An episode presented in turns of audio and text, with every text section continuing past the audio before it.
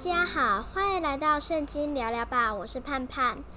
今天呢是陪你读圣经，要讲的地方在路加福音第七章的一到十节。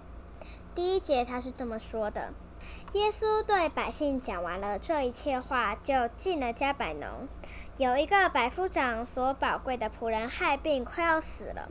百夫长风闻耶稣的事，就托犹太人的几个长老去求耶稣来救他的仆人。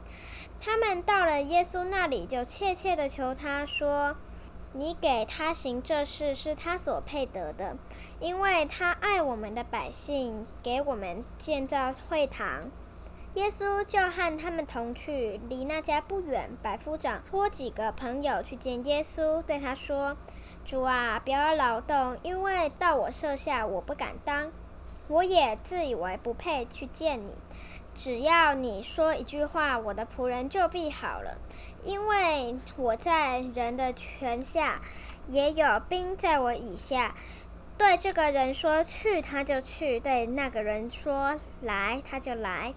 对我的仆人说：“你做这事，他就去做。”耶稣听见这话，就希奇他，转身对跟随的众人说：“我告诉你们，这么大的信心，就是在以色列中，我也没有遇见过。”那拖来的人回到白夫长家里，看见仆人已经好了。这就是今天的经文。我们以下有四个重点。先看第二节，他这里说到。有一个百夫长所宝贵的仆人害病，快要死了。大家注意，这个快要死了，代表一般的医生医不了他。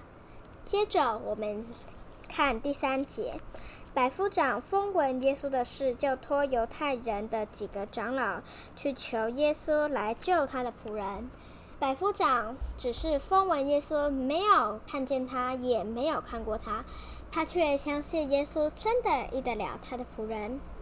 然后我们再看第九节，耶稣听见这话，就希奇他，转身对跟随的众人说：“我告诉你们，这么大的信心，就是在以色列中，我也没有遇见过。”耶稣称赞他，代表耶稣认为他真的有很大的信心。第十节，你有没有发现呢？